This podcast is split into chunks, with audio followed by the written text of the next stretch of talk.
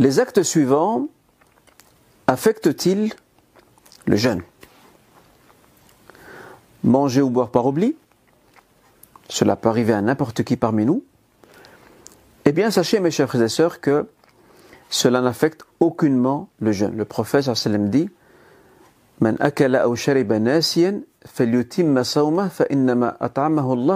saqah.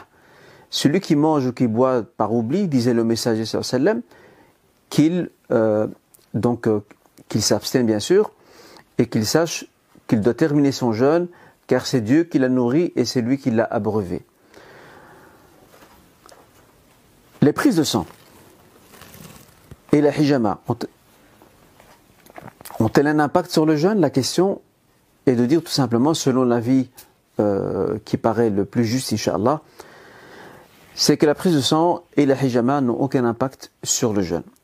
Comme bien même il serait tout de même plus prudent, si possible bien entendu, de reporter la prise de sang ou la hijama en dehors de Ramadan pour éviter ces moments où la personne pourrait se retrouver euh, dans un moment de, fatigue ou de faiblesse physique, l'incitant à rompre son jeûne, sauf nécessité.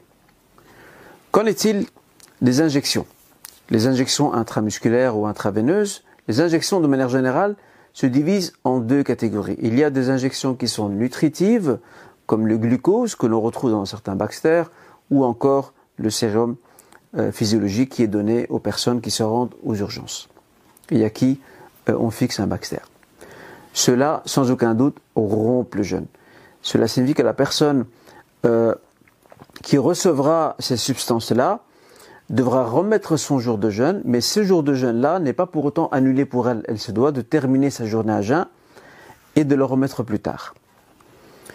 Et puis nous avons les, injections qui ne sont pas nutritives, comme par exemple le cas de, de, vaccins ou euh, euh, l'injection d'un antidouleur à titre d'exemple, cela n'affecte pas du tout le jeûne parce qu'ils n'ont pas de caractère, tout simplement, ils n'ont pas de caractère nutritif.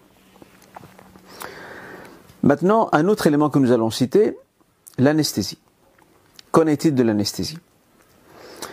Si l'anesthésie est locale, elle n'affecte nullement le jeûne. Mais si l'anesthésie s'accompagne d'un Baxter de glucose, ce qui est souvent le cas lorsqu'il s'agit d'une anesthésie générale pour permettre au corps de continuer à s'alimenter, ici le jeûne s'annule. La personne se devra de terminer sa journée de jeûne à moins qu'elle ne soit euh, hospitalisée, que cela nécessite qu'elle se nourrisse durant la journée et remettre son jour de jeûne à plus tard. Qu'en est-il de l'insuline? Question qui revient très souvent pour les personnes euh, atteintes de diabète. L'insuline, selon l'avis qui paraît, Inch'Allah, le plus juste, celui-ci n'affecte nullement le jeûne. La personne peut prendre, pas les comprimés, mais ses piqûres d'insuline en journée de Ramadan sans aucun problème. Pour quelle raison? Pour la simple raison que l'insuline n'a pas de propriété nutritive. L'insuline n'est là que pour régler le taux de glycémie dans le sang, pas plus. Bien sûr, si la personne peut l'utiliser en fin de journée, après le Maghreb, euh, ou tôt le matin avant qu'on ne démarre une journée de jeûne, c'est encore mieux. Et bien entendu, nous parlons ici des personnes diabétiques qui peuvent médicalement jeûner.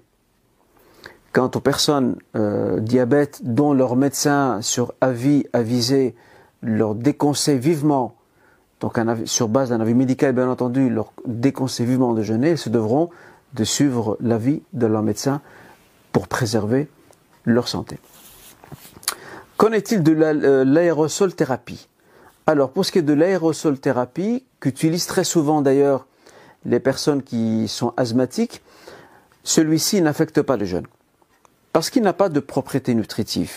Mais ici aussi, nous dirons à nos frères et sœurs qui sont asthmatiques, nous leur dirons de préférence essayer de l'utiliser euh, soit après le maghreb ou tôt le matin avant le démarrage d'une journée de jeûne si ce n'est pas possible et qu'il faut absolument y, recourir en journée de Ramadan par nécessité, il n'y a aucun souci et le jeûne ne sera pas pour autant affecté, Inch'Allah. Euh, l'oxygénothérapie. L'oxygénothérapie répond au même principe que l'aérosol thérapie, dans le sens où il s'agit de prendre une bouffée d'oxygène pour pouvoir euh, alimenter le corps euh, en oxygène et ceci n'affecte aucunement le jeûne, inshallah ta'ala.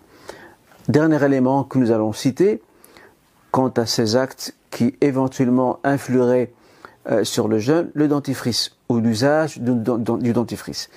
L'usage du dentifrice, du, mes chers et n'a aucun impact sur le jeûne. Donc on peut utiliser effectivement le dentifrice en journée de Ramadan et il n'affectera nullement le jeûne, bien sûr à condition de bien se rincer la bouche et de recracher pour qu'aucune substance ne reste au fond de la gorge. Walhamdulillah.